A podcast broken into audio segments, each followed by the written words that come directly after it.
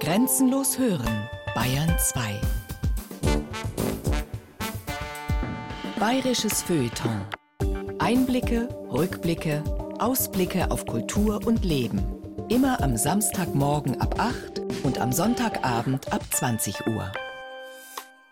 Nix und Eps. Sein und Nichtsein sind vielleicht bei Shakespeare ein Widerspruch, nicht jedoch in Bayern. Hierzulande ist das Nichts kein Gegner, sondern ein Amigo des Seins. Thomas Kernert fragt, wie anders darf Bayern sein?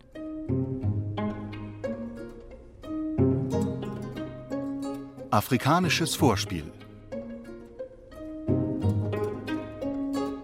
Nicht nur der Mensch als solcher, sondern auch der Bayer denkt in Gegensätzen. Groß oder klein, hoch oder tief, voll oder leer. Gerade das wilde, das ursprüngliche, das authentische, das niederbayerische Denken denkt, wir verweisen an dieser Stelle ehrfürchtig auf den Spiritus Rector der modernen Ethnologie Claude Lévi-Strauss, binär. Roh oder gekocht, heilig oder profan, männlich oder weiblich. Der Rettich wird in Bayern traditionell roh verspeist, das Tellerfleisch gekocht. Heilig ist die Sportschau am Samstagabend, profan das übliche Weltgeschehen. Männlich 80 Prozent der CSU, typisch weiblich die Frage: Woran denkst du gerade? Es war dennoch kein Bayernherzog, sondern ein Dänenprinz, der die Quintessenz des binären Denkens in die schicksalsschweren Worte fasste: To be or not to be, that is a question. Oder anders, afrikanisch ausgedrückt. Jeden Morgen erwacht in Afrika eine Gazelle mit dem Wissen, dass sie dem schnellsten Löwen entkommen muss, damit sie nicht getötet wird. Jeden Morgen erwacht in Afrika ein Löwe mit dem Wissen, dass er schneller sein muss als die langsamste Gazelle, damit er nicht verhungert. Ganz gleich, ob du Gazelle oder Löwe bist, bevor die Sonne aufgeht, wärst du besser schon losgerannt. Sein oder nicht sein, nicht sein oder sein, Gazelle oder Löwe, Karnivore oder Vegetarier. Gegensätze sind Gegensätze, und die Disjunktion oder scheint sie gnadenlos und unerbittlich voneinander zu scheiden. Vielleicht, vielleicht aber auch nicht. In Bayern jedenfalls geht die Sonne jeden Morgen auf und jeden Abend wieder unter, ohne dass Löwen Gazellen jagen bzw. Gazellen Löwen zu entkommen versuchen.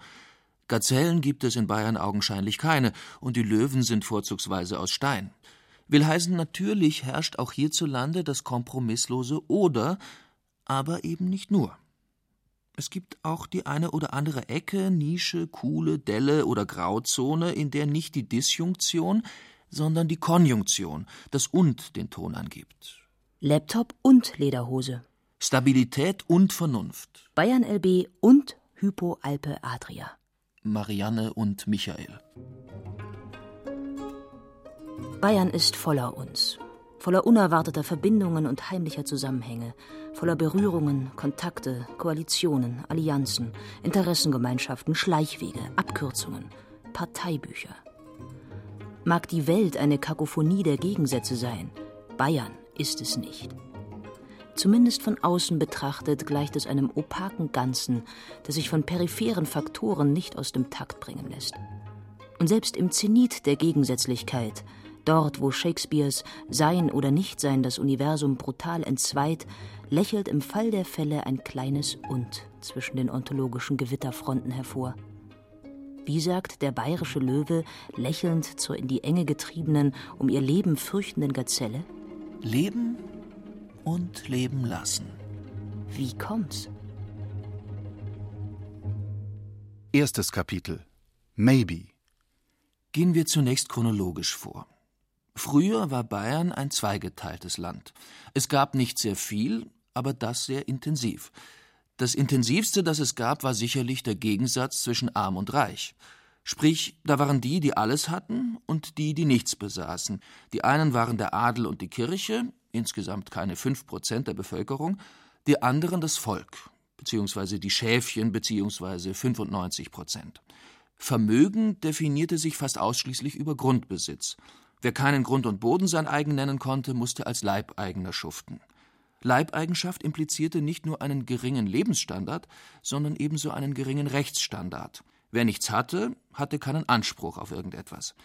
Auch wenn die Leibeigenschaft sicherlich nicht mit der antiken Sklaverei gleichgesetzt werden kann, gab sie dem Armgeborenen doch so gut wie keine Chance, seiner Armut zu entkommen. Armsein war nicht die Folge gewisser ökonomischer Umstände, sondern ein Geburtsfehler. Das Prinzip hieß schlicht und ergreifend nix oder Ebbs. Und auch der Aufstieg des Städtewesens im 13. und 14. Jahrhundert, das Anwachsen der Bevölkerung sowie die beginnende Ausbreitung der Geldwirtschaft änderten lange Zeit substanziell nicht viel an der tradierten Vermögensverteilung. Auch wenn in Städten nicht gesät und geerntet, sondern produziert und gehandelt wurde, blieb das Muster das gleiche. Noch im 17. und 18. Jahrhundert hielten so gut wie überall in Europa reich gewordene Stadtbürger zwischen 80 und 90 Prozent des städtischen Gesamtvermögens in Händen, während der große Rest faktisch im Regen stand. Stadtluft macht frei, hieß es einstmals. Doch diese Freiheit gab dem Gros der Stadtbevölkerung kein Recht zu einer mehr oder minder selbstbestimmten Lebensführung. Im Gegenteil. Das Bettlerwesen war ein vornehmlich städtisches Phänomen bzw. Problem. Auch in der Stadt regierte lange das Prinzip nix oder Ebbs. Mittlerweile ist vieles anders. Statt arm oder reich gibt es in unseren Breiten heute neben Schlossbesitzern und Obdachlosen, Großunternehmern und Minijobbern eine schier unendliche Palette von Dreiviertelarmen, Halbarmen, unteren Durchschnittsverdienern, mittleren Durchschnittsverdienern, gehobenen Durchschnittsverdienern, Gutverdienern, sehr Gutverdienern, Wertpapierhändlern, Fußballstars und so weiter und so fort. Die Bandbreite der Einkommen ist gewaltig und lässt insofern eine pauschale Unterscheidung in arm oder reich nicht mehr so ohne weiteres zu. Sicherlich, an den Rändern herrschen zum Teil ökonomisch und moralisch prekäre Zustände. Wenn die unteren Einkommen stagnieren, während die oberen ungebremst in den Himmel schießen, kommen berechtigte Fragen nach der Leistungsgerechtigkeit auf. Wenn darüber hinaus 10 Prozent der Deutschen rund 60 Prozent des gesamten Nettovermögens deutscher Privathaushalte besitzen, während knapp 30 Prozent 0, nichts auf der hohen Kante haben, so scheint das Mittelalter partiell noch immer nicht ganz überwunden zu sein. Dennoch gibt es nicht mehr die Ausschließlichkeit von arm oder reich. Über 60 Prozent der Bayern verdienen mehr oder minder durchschnittliche Einkommen, wobei das Nettovermögen je Haushalt in Bayern insgesamt rund 20 Prozent über dem von Restdeutschland liegt. Mit anderen Worten, aus nix oder Ebbs ist nix und Ebbs geworden. Aus Leben oder Tod die Generation Maybe. Zweites Kapitel. Aristoteles und der Briefträger. Nix oder Ebbs, nix und Ebbs. Drehen wir hier nicht Locken auf der Glatze eines Sprachphilosophen? Wie heißt es so schön? Nix ist nix und von nix kommt nix. Andererseits heißt es freilich auch: Wer nix ist und nix kann, geht zu Post und Eisenbahn. Selbstverständlich wollen wir an dieser Stelle niemandem zu nahe treten. Im Gegenteil, es liegt heute durchaus im Bereich des Möglichen, dass ein Briefträger, er könnte auch ein Fahrradkurier, ein Pizzabote oder ein Taxifahrer sein, über einen akademischen Abschluss verfügt oder aber ein Kreativitätspotenzial besitzt, das ihm einen derartigen Abschluss nicht erlaubt. Vielleicht ist bzw. wird er irgendwann ein zweiter John Lennon, abgebrochenes Kunststudium, ein zweiter Steve Jobs, abgebrochenes Informatikstudium oder ein zweiter Woody Allen, abgebrochenes Kommunikationsstudium. Letztere brachten es zu Apps, weil sie nix waren. Vielleicht ist er aber auch ein Briefträger, Fahrradkurier, Pizzabote oder Taxifahrer aus Leidenschaft und Überzeugung. Vielleicht liebt er es einfach nur, ständig von Punkt A nach Punkt B zu hetzen und dabei nix zu ernten. Wie meinte der Maler René Magritte? Das Nichts ist das einzige große Weltwunder. Sicher ist, dass wir froh sein müssen, dass es solche Menschen gibt. Denn ohne sie würde unsere moderne Welt nicht funktionieren. Wohingegen der höhere Nutzen von Hedgefondsmanagern in letzter Zeit ein wenig in die Diskussion geraten ist. Sicher ist darüber hinaus, dass sich ein Hedgefondsmanager und ein Briefträger unter der Dusche enttäuschend ähnlich sehen. Sicher ist, dass beide als Baby in die Windeln machten. Sicher ist, dass beide Angst vor dem Tod haben. Will heißen, arm oder reich, nix oder Ebbs, sind in letzter Konsequenz keine ernsthaft belastbaren Antagonismen, keine gottgewollten Kontrahenten mehr. Glaubt man den antiken Philosophen, so taugten arm und reich, nix und Ebbs noch nie wirklich für den ganz großen Showdown um 12 Uhr mittags. Ein reicher Mann ist oft nur ein armer Mann mit sehr viel Geld.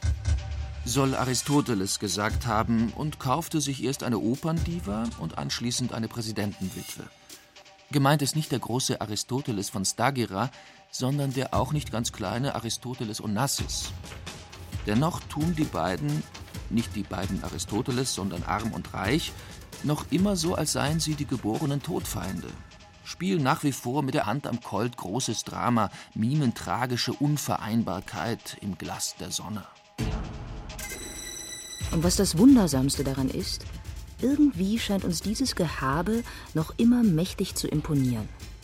Obgleich die meisten von uns weder richtig arm noch richtig reich sind und wir darüber hinaus über einen stattlichen Fundus an Sonntagszitaten und Lebensweisheiten verfügen, der uns arm und reich, nix und Ebbs als klassische Scheingrößen nahelegt, lassen wir uns noch immer von ihnen faszinieren und kategorisieren Menschen hemmungslos nach dieser einen lächerlichen Schablone.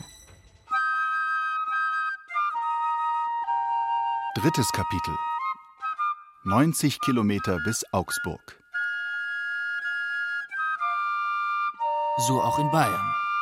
Das Land, das wir soeben als eine weitgehend ausdifferenzierte postindustrielle Gesellschaft beschrieben haben, in der Nix und Ebbs nur noch relativ weiche Antipoden bilden, hat sich in den letzten Jahrzehnten gleichwohl zu einer blühenden Theaterlandschaft entwickelt. Die Schönen, Reichen und Prominenten aus aller Welt schätzen den Freistaat als eine opulente Open-Air-Bühne mit hohem Freizeitwert.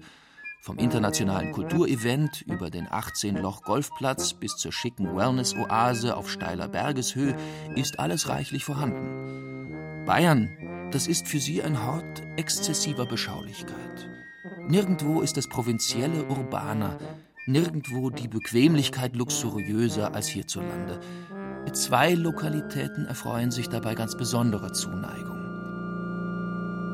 Da wäre zum einen München. München ist ein goldener Sattel auf einem mageren Pferd.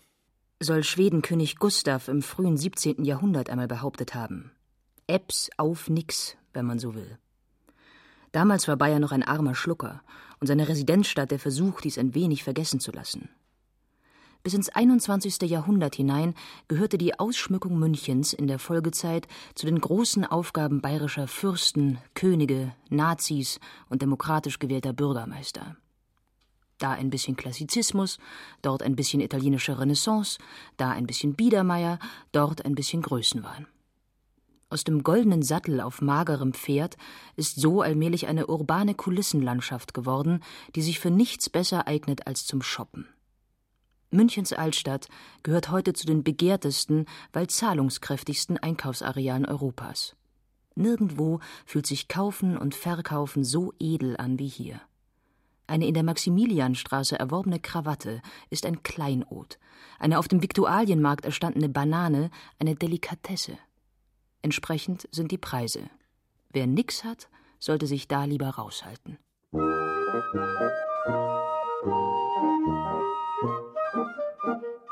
Die ländliche Ausgabe von München ist der Tegernsee. Hier ruht sich der Reichtum aus, radelt, badet oder wellnesst. Das Pro-Kopf-Vermögen der Anrainer gehört zum höchsten in Deutschland und weit darüber hinaus. Lange Zeit besaß der Lago di Bonzo freilich ein ausgesprochenes Senioren-Image. Die Formel lautete Steinreich plus Steinalt ergibt Gmund, Wiessee oder Rottach-Rollator-Egern. Mittlerweile hat sich die Alterspyramide wieder etwas abgeflacht. Vor allem die Business- und Sportprominenz hat das Gewässer neu für sich entdeckt. Wobei man das Wort Prominenz am Tegernsee eigentlich gar nicht so gern vernimmt. Man begreift sich eher als stille Oberschicht. Am Tegernsee geht's gerne solide und kultiviert zu. Hier hält man keine Champagnerorgien ab und rast auch nicht mit einem Ferrari Testarossa bei Rot über die Kreuzung.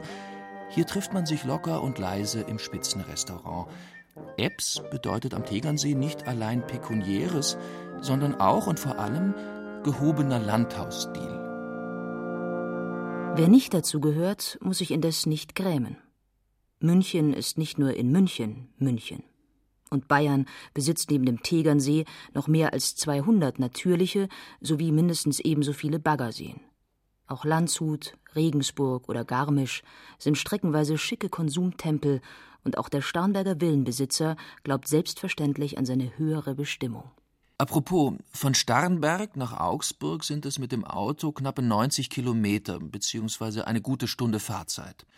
Und dazwischen leben Menschen aller Einkommens- und Vermögensschichten. Trotzdem befindet man sich in der alten Fuggerstadt, wo einst der Warren Buffett der frühen Neuzeit, Jakob Fugger, residierte, in einem ganz anderen Bayern.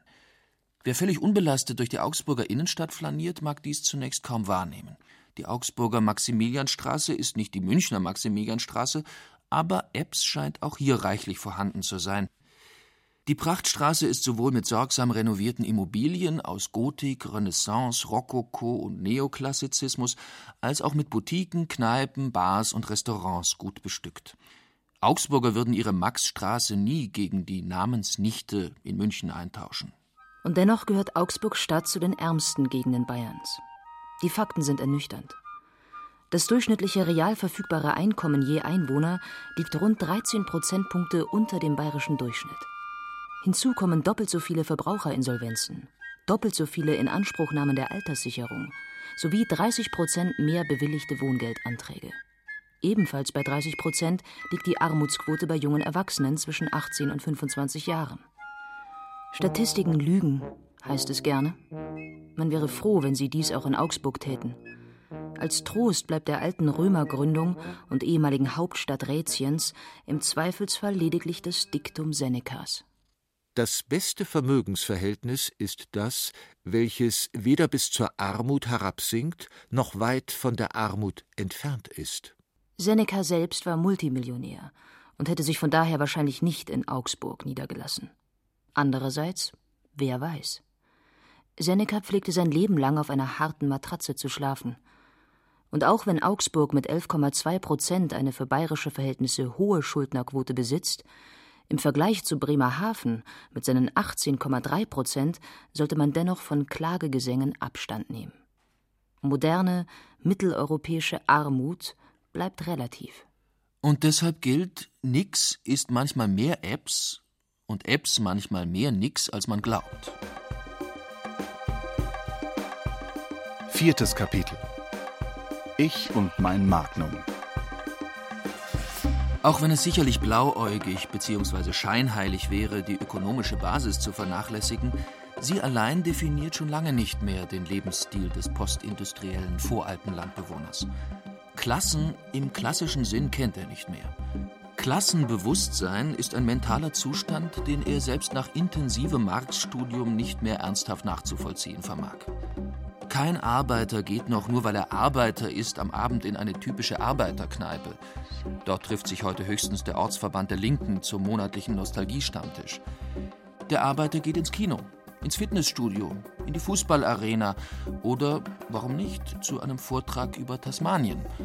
Den Flug dorthin gibt es mittlerweile bereits ab 1000 Euro. Hinzu kommt, Überall dort trifft er nicht nur auf andere Arbeiter, sondern ebenso auf Lehrer, Singles, Schwule, Steuerberater, Lebenskünstler, Anzugträger und Tierschützer. Und was das Verrückteste daran ist, es gefällt ihm.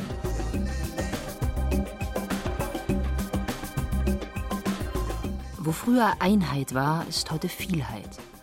Wo früher die vielen waren, ist heute der Einzelne. Ich und mein Magnum lautet die Devise. Vereine sind out, Parteien sind out, Bindungen, die länger als der Verzehr eines Eiskonfektes dauern, sind out, genormte Zugehörigkeit ist out. Die Soziologen haben dafür klotzige Begriffe wie Enttraditionalisierung oder Heterogenisierung oder soziokulturelle Differenzierung erfunden. Allesamt Begriffe, die vor allem das eine thematisieren. Ein zunehmendes Unbehagen vor der Einheit, der Gleichheit, der Konformität. Sein wie die anderen, sein wie alle, ist aus Sicht des postmodernen Subjektes kein erstrebenswertes Ziel mehr. Die extreme Arbeitsteilung der herrschenden Dienstleistungs- und Konkurrenzgesellschaft, verbunden mit einer extremen Informationsbeschleunigung und einer globalisierten Mobilität, hat uns längst umprogrammiert. Vom Herdentier zum Einzelkämpfer, vom Klassenzugehörigen zum Selbstdarsteller. Eines der spektakulärsten Abfallprodukte dieser Umprogrammierung ist sicherlich die Castingshow. So gut wie jeder Fernsehsender hat heute seine Castingshow im Programm. Und das nicht nur in den USA oder den sogenannten westlichen Industriestaaten, sondern ebenso in Brasilien, Albanien, Malaysia, Russland oder Afghanistan. Als stilbildend und formgebend für dieses Ritual gelten die britischen Formate Pop Idol und The X Factor. Gecastet wird heute fast alles, was singen, tanzen, gehen, posen, Grimassen schneiden oder Witze erzählen kann. Zählt man Wetten das und ähnliche Absurditäten dazu, so wird auch dem Aufblasen von Wärmflaschen, bis sie platzen, oder dem Balancieren von Sattelschleppern auf rohen Eiern millionenfach mediale Aufmerksamkeit geschenkt. Castingshows funktionieren nach dem Prinzip Sein oder Nichtsein. Sprich, sie sind radikal antagonistisch. Entweder du schaffst es oder du schaffst es nicht. Apps oder nix. Alles dazwischen ist Hirnwurst. Die Geldgewinne bei Castingshows sind überschaubar. Beim Lotto gibt es eindeutig mehr. Der Reiz der Castingshow ist vornehmlich der Gewinn von Ego-Kapital. Ego-Kapital macht aus einem Massenmenschen keinen Millionär, sondern einen Solisten. Ein Solisten freilich, der die Chance hat, mit Ellenbogen, Chutzpe und einem guten Management zum Multimillionär aufzusteigen. Voraussetzung? Er schafft es auch ohne die Gehhilfen der Castingshow zu gehen, tanzen, posen, singen, Witze zu erzählen, Wärmflaschen aufzublasen. Wenn alles gut geht, was selten geschieht, aber eben deshalb umso verzweifelter anvisiert wird, ist man irgendwann statt Masse Mensch. Ecce homo.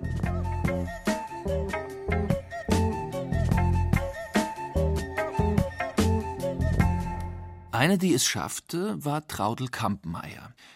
Trotz ihres Namens stammte sie nicht aus Landshut oder Straubing, sondern aus Dortmund. Als 25-Jährige nahm sie lange vor der Erfindung von Deutschland sucht den Superstar oder Germany's Next Topmodel am ersten deutschen Fernsehtalentwettbewerb mit dem Titel Wer will, der kann. Die Talentprobe für jedermann teil und siegte. Das war 1953. Frau Kampmeier trug bei ihrem großen Auftritt einen karierten Rock und sang eine Arie aus der Oper Die Hugenotten von Meyerbeer. Die anderen Teilnehmer waren eine Tänzerin, ein Xylophonspieler, ein kleines Mädchen, das ein Gedicht aufsagte, und ein Jongleur. Als Siegprämie erhielt sie einen Garderobenständer sowie einen Fernseher mit Holzgehäuse von Saba.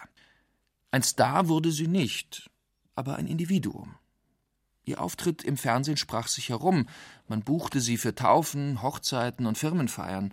Sie verdiente Geld, sie wurde respektiert. Sie übernahm die Leitung des örtlichen Gemeindechors, später den Vorsitz des Ortsvereins der Arbeiterwohlfahrt, schließlich kam sie in den Unterbezirksvorstand der SPD. Der soziale Raum öffnete sich. Ihr Lebensstil veränderte sich. Aus nix wurde Apps. Ego-Apps.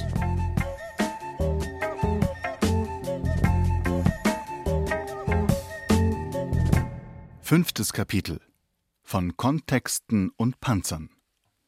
Auch wenn wir zumindest vordergründig keinen Ständen oder Klassen mehr zugerechnet werden können, der soziologischen Kategorisierung entkommen wir nicht.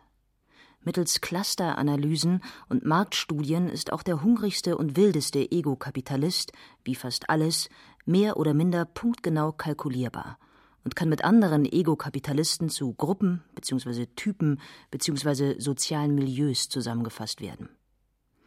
Dabei spielen nicht allein Alter, Bildung, Beruf und Einkommen eine Rolle, sondern ebenso Gesellungsstile, sprich Arten des Umgangs mit Verwandten, Freunden, Fremden, sowie die allgemeine Wertorientierung, bestimmte Vorlieben und, sehr wichtig, das Konsumverhalten. Ob etwas Apps oder nix ist, entscheidet folglich weniger ein bestimmtes Ding, eine bestimmte Sache, ein bestimmtes Ereignis, sondern der Kontext, in dem es gutiert wird. Im Kontext der sogenannten Konsummaterialisten beispielsweise genießen Artikel wie ein Smartphone der neuesten Generation oder ein 108 Zoll Flachbildfernseher höchstes Ansehen. Konsummaterialisten gehören zwar nicht zu den Topverdienern, ihre Kaufkraft ist begrenzt, aber sie lieben den Konsum, sind Heavy Shopper, können nicht Nein sagen zum neuesten und teuersten Apps aus der Elektronikabteilung. Auf dem Girokonto herrscht dann freilich oft und schnell Ebbe, auch die sogenannten Etablierten konsumieren viel und lassen sich gerne verführen. Aber nicht von jedem und allem. So groß wie ihr Geldbeutel ist ihr Exklusivitätsanspruch. Distinktion ist ihnen wichtiger als Megapixel und Gigabytes. Der 108 Zoll Flachbildfernseher gehört bei diesen Lead-Consumern zu den Peanuts, ist also eher nix, zumindest nix Gescheites. Letzteres fängt bei einem hübschen Aktienportfolio an und hört bei einem Penthouse in repräsentativer Citylage noch lange nicht auf. Eine kleine, aber feine Sammlung moderner Kunst oder antiker Stilmöbel sollte in jedem Fall drin sein. Für die Beschäftigung mit Zweitklassigem ist den Etablierten das Leben zu kurz. Obgleich mehr oder minder in der gleichen Altersgruppe zu Hause, nämlich bei den 50-Plus-Jährigen, tickt der sogenannte authentisch Aufgeklärte ganz anders.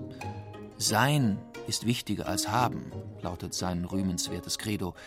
Seine Kinder sind weitgehend erwachsen, das Haus ist abbezahlt, die Altersversorgung gesichert.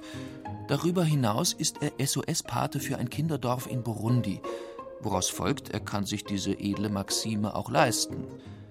Im Apple Store trifft man ihn gleichwohl eher selten an und auch nicht im All-Inclusive Resort in der Dominikanischen Republik.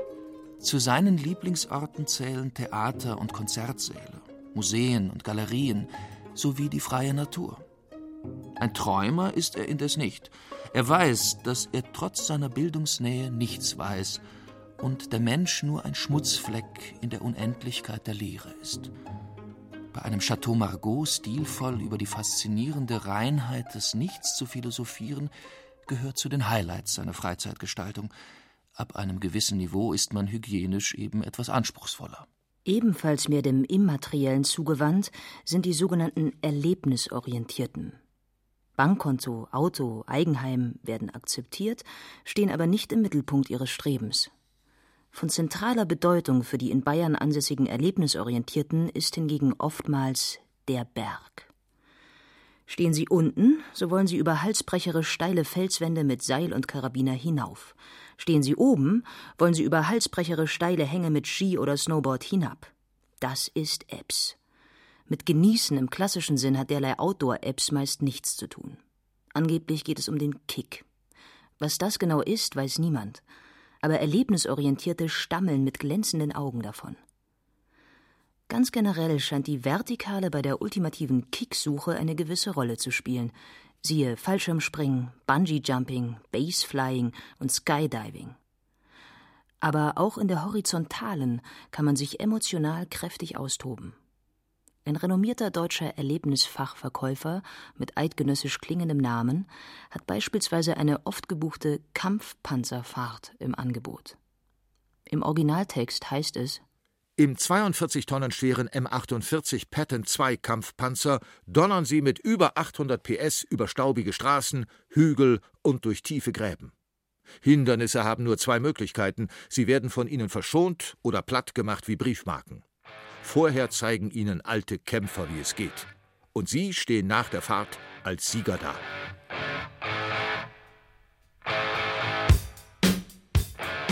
Das Bedürfnis von alten Kämpfern in die Kunst des Panzerfahrens eingewiesen zu werden, mag den Erlebnisorientierten vorbehalten sein. Der Wunsch, Hindernisse gelassen und souverän zu meistern, dürfte indes milieuübergreifend auf uns alle zutreffen. Nur so kommt man zu Apps. Das Streben nach Glück gehört zu den Menschenrechten. Und je reibungsloser es sich bewerkstelligen lässt, desto angenehmer. Selbstverständlich wollen wir uns dabei nicht unbedingt mit zentimeterdickem Stahl ummanteln und auf Teufel komm raus alles plattwalzen. Aber im schicken SUV mit schickem Audiosystem und beheizbaren Sitzen auf dem Highway to Hell durchs Leben zu rauschen, könnte selbst dem Friedlichsten gefallen.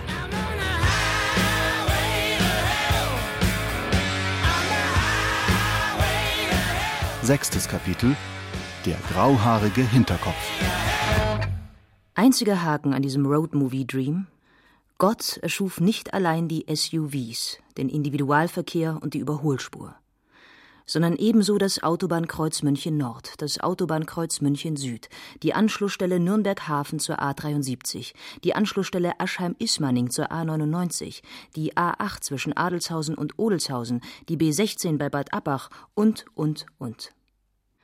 Obgleich die bayerische Landeshauptstadt in der Rangliste der verstautesten Städte Europas mit rund 24 Prozent lediglich auf Platz 25 liegt, ist Autofahren auch in Bayern regelmäßig Staufahren.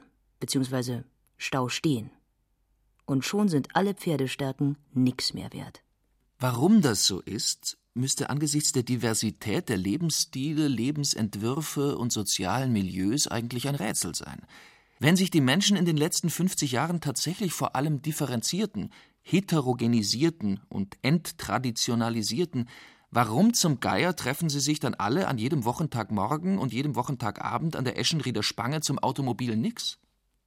Warum sind die einen nicht beim Konsumieren, die anderen auf den Terrassen ihrer Penthäuser, die dritten in einem Museum und die vierten auf einem Berg oder in einem Panzer?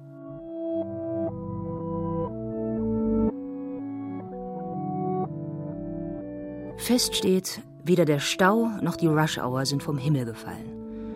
Beide sind vielmehr Symptome einer omnipräsenten Struktur, eines mächtigen Organismus, eines undurchschaubaren Apps, welches große Teile der Gesellschaft trotz ihrer vermeintlich so pluralistischen Lebensstile leitet und lenkt. Morgens zu Hause aufstehen, anschließend zur Arbeit ins Büro, in den Betrieb, zu Kunden fahren und am Abend wieder zurück aus dem Arbeitsraum in den privaten, häuslichen Raum hinüberwechseln. Dieses Zeit- und Lebensschema prägt die eindeutige Mehrheit der Erwerbstätigen. Selbstverständlich gibt es daneben auch Schichtdienstleistende, Striptease-Tänzerinnen und Astronauten. Doch das sind eher die Ausnahmen, welche die Regel bestätigen. Darüber hinaus sind auch sie weitgehend strukturiert bzw. standardisiert, halten sich im Rahmen ihrer Berufe an bestimmte Zeitkontingente, Normen und Vorgaben besitzen eine Ausweisnummer, eine Identifikationsnummer, eine Steuernummer, eine Kontonummer, eine Kreditkartennummer, eine Sozialversicherungsnummer sowie eine oder mehrere Telefonnummern. Wir alle haben Schulen besucht, gewisse Qualifikationen erworben, verdienen Geld und geben es aus. Wir alle unterstehen einem bestimmten Rechtssystem mit universalistischen Rechtsbestimmungen, die uns verbieten, unsere Mitmenschen zu berauben, zu vergewaltigen oder zu töten. Wir alle leben in einer Fürsorgediktatur, die uns das Rauchen, das Rasen und das Trinken abgewöhnen will. Wir alle haben gelernt, uns affektiv möglichst neutral zu verhalten und unsere spontanen Leidenschaften zu zügeln. Wir alle haben gelernt, uns und unsere Wünsche, unsere Hoffnungen und unsere Überzeugungen möglichst wirklichkeitskompatibel auszurichten und haben wir dies aus irgendeinem Grund nicht gelernt, so bekommen wir in einer weitgehend durchrationalisierten und hochgradig interdependenten Gesellschaft irgendwann akute Probleme. Die Überwachungsindustrie arbeitet bereits an Videokameras mit Gesichtserkennung und computergestützten Verhaltensprognosen.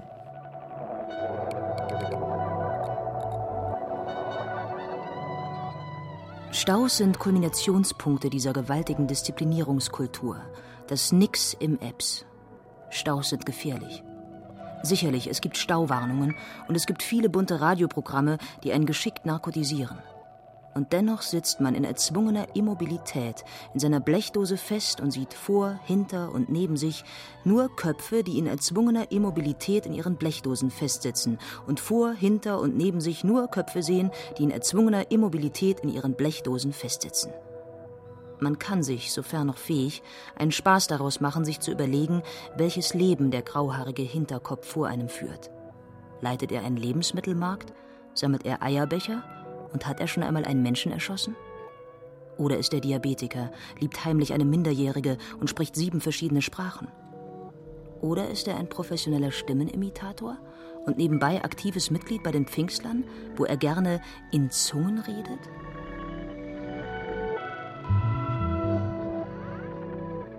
Oder ist er ich und ich er? So wie er da mit seinem Mittelklassewagen in diesem Stau steht, unterscheidet er sich prima facie in nichts von mir. Und wenn er später weiterfahren und dabei denken wird, na endlich, so werde auch ich später weiterfahren und denken, na endlich. Und dann wird er zu seinen Eierbechern, seiner minderjährigen Geliebten oder zum Heiligen Geist fahren, und ich werde zu meinen Morden und Trivialitäten fahren, und morgen früh oder in einem Jahr werden wir wieder in gleicher oder ähnlicher Konstellation hier stehen. Im Stau ahnt man Furchtbares. Im Stau ahnt man, sofern man über ein Restquantum an Fantasie verfügt, dass man ein Nichts ist und dass man als Individuum selbst mit 400 PS und super Traumberuf schlichtweg zu klein für die Individualität ist.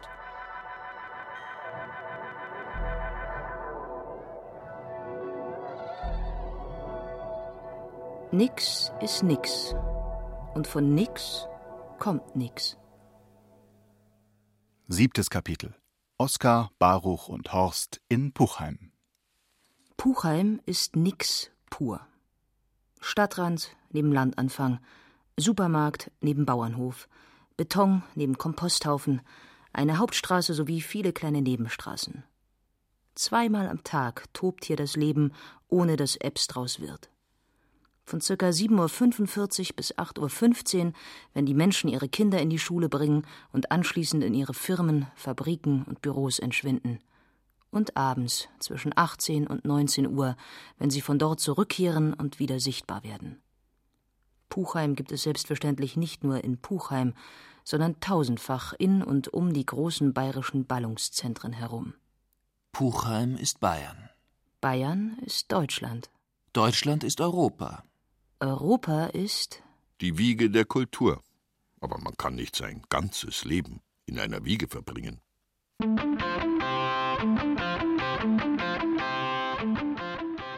Der das sagte, war Oskar Maria Graf. Graf starb 1967 in New York. Vom modernen Brüsseler Bürokraten-Europa besaß er noch keine konkreten Vorstellungen. Dennoch passt sein Spruch verdammt gut zu unserem aktuellen Ballungs- und Verklumpungsprozess, bei dem aus leibhaftigen Menschen und Tieren nach und nach anonyme Eurozonenbewohner, Binnenmarktware, Kapitalströme, Strukturfonds und Rettungsschirme werden. Das Unbehagen in dieser neuen menschen- und länderübergreifenden europäischen Kulturwiege ist groß, die Gefahr der kulturellen Entmündigung real. Selbst notorische Internationalisten rümpfen bereits die Nase. Europa, ja, aber bitte nur noch mit Kondom. Allüberall versucht man deshalb der großen Nivellierung entgegenzuwirken, indem man sich unter vulkanisiertem Kautschuk nach Leibeskräften aufplustert, aufmandelt und aufbrezelt. Jeder Gockel im europäischen Hühnerhof will etwas Besonderes sein. Die tollste Stadt, der innovativste Landkreis, das schönste Dorf. Nur um der Tristesse der Europäisierung zu entkommen. Als Motivationshilfe gibt es Preise und Auszeichnungen en masse. Der Europäische Unternehmerförderkreis prämiert besonders erfolgreiche öffentliche Körperschaften. Der Europa Nostra Preis würdigt besonders ambitionierte Kultstätten und der Europäische Dorferneuerungspreis ehrt besonders schmucke Hausfassaden. Dem Titel Kulturhauptstadt Europas entkommen mittlerweile selbst ästhetisch so obskure menschliche Niederlassungen wie Berlin, Essen oder Glasgow nicht mehr. Mit anderen Worten, wer in Europa einen Preis haben will, bekommt ihn auch. Ebbs, wem Ebbs gebührt. Nicht so in Puchheim. Noch nie hat dieses Randphänomen einen europäischen Dorferneuerungspreis angelobt bekommen, und europäische Kulturhauptstadt wird es, obgleich vor kurzem erst in den Rang einer Stadt erhoben, auch in den nächsten 2000 Lichtjahren nicht. Puchheim ist nix und genau deshalb eben doch etwas Besonderes. Puchheim kennt, obgleich seit längerem schon sozialdemokratisch verwaltet, einen der erfolgreichsten philosophischen Tricks Bayerns. Welcher da lautet? Omnis determinatio est negatio. Zu Deutsch, jede Bestimmung ist eine Verneinung. Was genau ist damit gemeint? Wenn jede Bestimmung eine Verneinung ist, kann jeder Aussagesatz negativ umgeformt werden. Der Satz Die Rose ist rot kann prinzipiell negativ umgeformt werden. Erstens in Die Rose ist nicht nicht rot oder zweitens in Die Rose ist nicht blau, nicht gelb, nicht weiß, nicht magenta etc. Beides hört sich entweder banal oder umständlich an. Und dennoch hat dieser Satz von Baruch de Spinoza in der Philosophiegeschichte schon verdammt viel Staub aufgewirbelt und mehrere Denker auf ziemlich verrückte Gedanken gebracht. In der bayerischen Vollversion will der Satz Omnis determinatio est negatio in etwa Folgendes besagen. Auch wenn du im Grunde genommen nichts bist, kannst du etwas sein, sofern du peinlichst darauf achtest, wer oder was du nicht bist. Die Betonung liegt auf wer oder was du nicht bist. Geben wir ein Beispiel. Die rote Rose kann sich von noch so vielen nicht roten Farbvarianten distanzieren. Eine richtig rote Rose wird sie dadurch dennoch nicht. Warum nicht? weil die dumme rote Rose nicht von Beginn an darauf geachtet hat, wer oder was sie nicht ist. Einem Bayern hingegen genügt der schmallippige Hinweis darauf, kein Preuße zu sein, und schon weiß man weltweit Obacht. Oder nehmen Sie den bayerischen Ministerpräsidenten Horst Seehofer. Keiner weiß, wer oder was er exakt ist. Höchstwahrscheinlich ist ihm selbst nicht ganz geheuer vor sich. Dennoch zählt er zu den profiliertesten Politikern der Republik. Warum? Weil er seit Jahren vornehmlich seine negativen Alternativen pflegt und laut und deutlich verkündet, wer und was er nicht ist. Jeder weiß, dass der Horst kein Günther, kein Erwin, kein Markus, keine Ilse, keine Christine und auch keine Angela und selbstverständlich weder ein Philipp noch ein Peer noch ein Jem ist. Von all diesen handverlesenen Pappkameraden hat er mit Nachdruck und Geschick so viel Abstand gewonnen, dass er heute bei allen wildern kann, ohne je in den Verdacht zu geraten, ein Plagiator, Simulator oder von Gutenberg zu sein. Er ist, was er nicht ist und dies in seiner vollen Größe, Herrlichkeit und Unberechenbarkeit.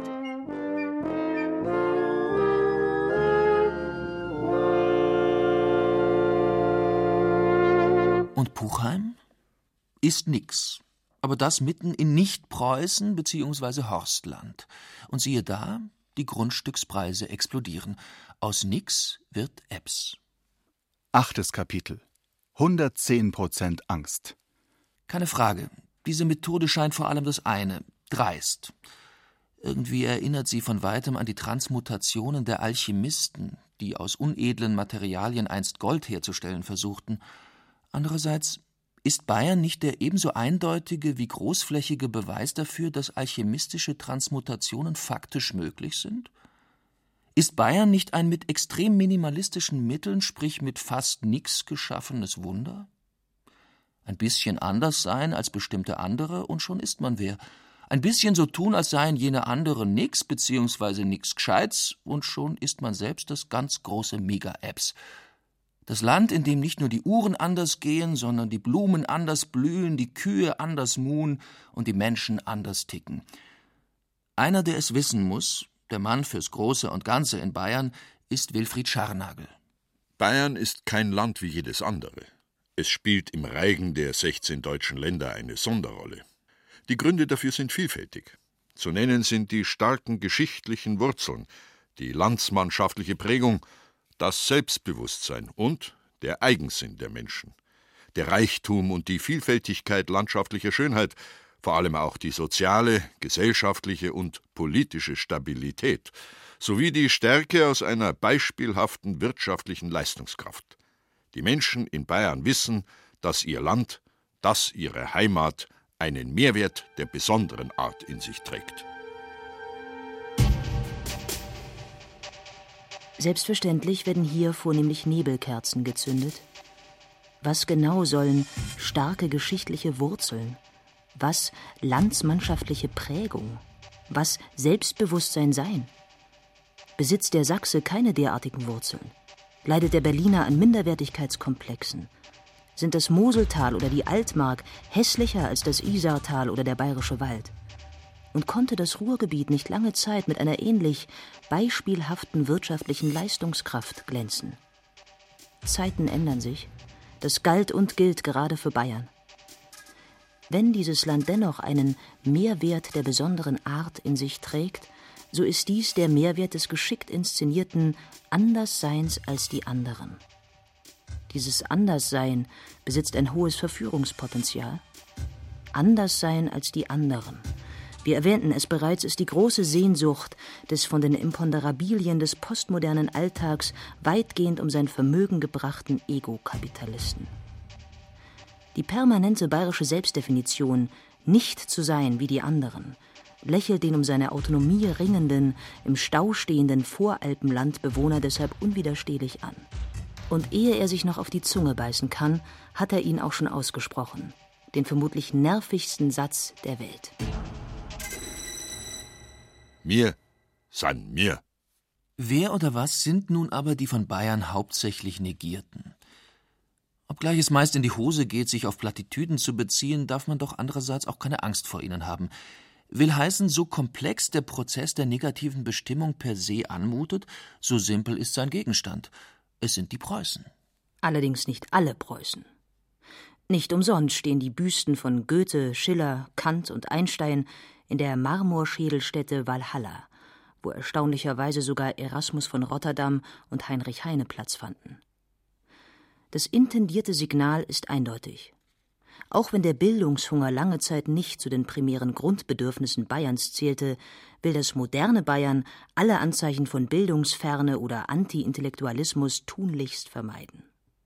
Vorfahrt für Bildung heißt es mittlerweile auf der Internetseite des Bayerischen Staatsministeriums für Unterricht und Kultus, flankiert von interessanten Berichten über die Geigenbauschule Mittenwald und die Faszination von Schulskikursen. Welche Preußen aber dann? Kaiser Wilhelm II.? Reichskanzler Otto von Bismarck? Tatsächlich ist Bayern weitgehend frei von Wilhelm II Gedenkstätten. Bismarck hingegen erntete während der Weimarer Republik hierzulande viel Applaus in Form klobig-glotziger Bismarck-Standbilder, Säulen und Türme. Der Bismarckturm auf der Rottmannshöhe bei Assenhausen am Starnberger See beispielsweise lässt sich mit keinem Argument der Welt vom östlichen Seeufer wegdiskutieren, auch wenn viele Königstreue bis heute den Ort meiden.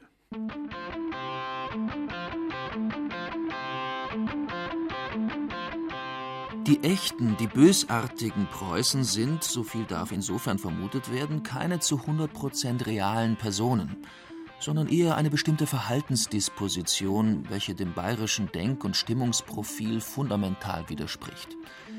Eindeutiges Hauptmerkmal dieser Verhaltensdisposition, darin sind sich heute alle Experten im Grundsatz einig, ist die permanente Tendenz zur Übertreibung. Egal was der Preuße tut, er tut es exzessiv. Egal was der Preuße meint, er meint es todernst. Aus Lernen wird so Wissbegier, aus Wissen Besserwisserei, aus Meinen Ideologie, aus Handeln Diktatur. Und wenn der Preuße menschelt, so menschelt er ohne Rücksicht auf Verluste. Und wenn der Preuße scheitert, so zelebriert er auch dies mit Pauken und Trompeten, siehe Flughafen Berlin-Brandenburg. Den Bayern erschreckt diese hypertrophe, stets mindestens 110-prozentige Theatralik so tief, dass ihm in der Regel nichts anderes übrig bleibt als die Flucht. Die Flucht in Form der radikalen Negation des preußischen Überebbs. Omnis determinatio est negatio. Das Überraschendste an diesem Trick ist sicherlich, dass hier streng genommen eigentlich keine Arroganz, kein Dünkel, kein Überlegenheitsgefühl, keine Dreistigkeit im Spiel sind, sondern nichts als Angst. Um es klar und deutlich zu formulieren, die Determination des Bayerischen als Negation des Preußischen ist in seinem innersten Kern ein Angst- und Fluchtphänomen.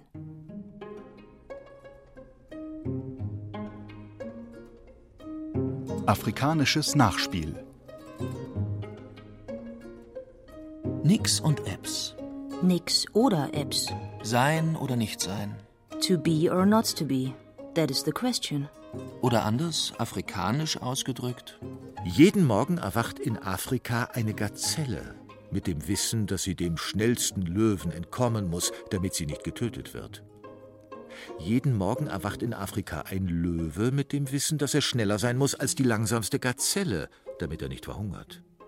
Ganz gleich, ob du Gazelle oder Löwe bist, bevor die Sonne aufgeht, wärst du besser schon losgerannt. Wer hätte gedacht, dass es doch so viele Löwen und Gazellen in Bayern gibt? Und der Bayer in diesem Verfolgungsspiel am Ende gar der Verfolgte und nicht der Verfolger sein könnte, wo er sich doch so gerne als Großkatze in Szene setzt, oftmals freilich trügt erscheinen. Und die Moral von der Geschichte? Nix oder Ebbs. Nix und Ebbs. Am Schluss musst du rennen und wärst am besten bereits losgerannt, bevor die Sonne aufging. Oder auch nicht. Denn selbst wenn du eine noch so flinke Gazelle bist, heißt das noch lange nicht, dass du dem Löwen in dir entkommst. Es gehört sicherlich zum Schlimmsten, was sich denken lässt, aber es muss ausgesprochen werden. Auch Bayern können Preußen sein. Auch Bayern können vor Ehrgeiz platzen, stets Recht haben und alles unter Kontrolle bringen wollen. Auch Bayern können dadurch, obgleich reich, mächtig und furchtbar gescheit, nix sein. Es gibt nichts, was es nicht gibt. Angesichts dieser allerorts lauernden Gefahren des Nichts ist es nur verständlich, dass man in Bayern seit jeher auf periodisch wiederkehrende Abwehrrituale, auf Nichtungen des Nichts setzt. Das Tragen von kitschig verzierten Lederbundhosen, das Tanzen von schrullig bizarren Gruppentänzen, der vormittägliche Verzehr von brechreizerregenden Brühwürsten, all das sind Versuche, dem menschlich allzu menschlichen Drang nach preußischer Perfektion und Effizienz ein Stück weit zu entkommen. Und auch die circa 1200 Jahre alte Landessprache kennt nur das eine Ziel: im mitteleuropäischen Sprachraum so unverständlich wie nur möglich zu klingen. Das plurallose Indefinitpronomen eps sagt mehr als tausend Worte. Und dann gibt es dann noch die bayerische Zentralveranstaltung auf der Münchner Theresienwiese, wo alljährlich die Besucher Bier- und Händelrekorde auf extrem preußische Art und Weise purzeln. Tatsächlich gibt es Anzeichen dafür, dass sich die Wiesen längst in Feindeshand befindet. Für original bayerische Verhältnisse ist der Vergnügungsfaktor viel zu schrill, die Stimmung viel zu laut und die betriebswirtschaftliche Rendite viel zu hoch.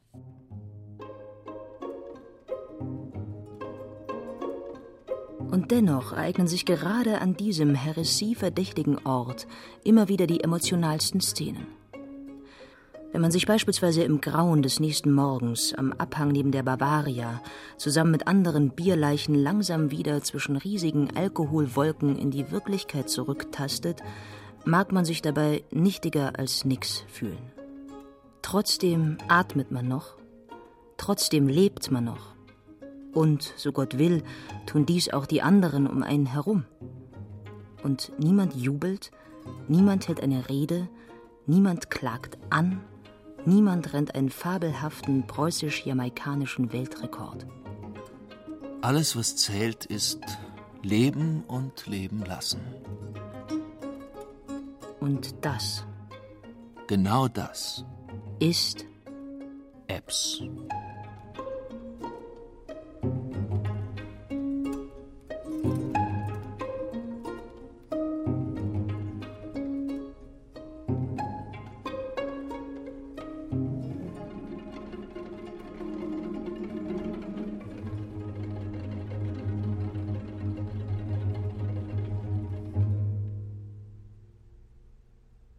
Nix und Eps oder Wie anders darf Bayern sein.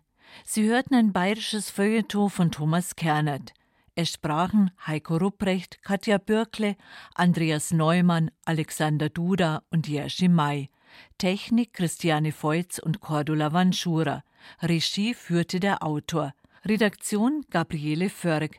Eine Produktion der Redaktion Hörbild und Feature Land und Leute des Bayerischen Rundfunks 2013.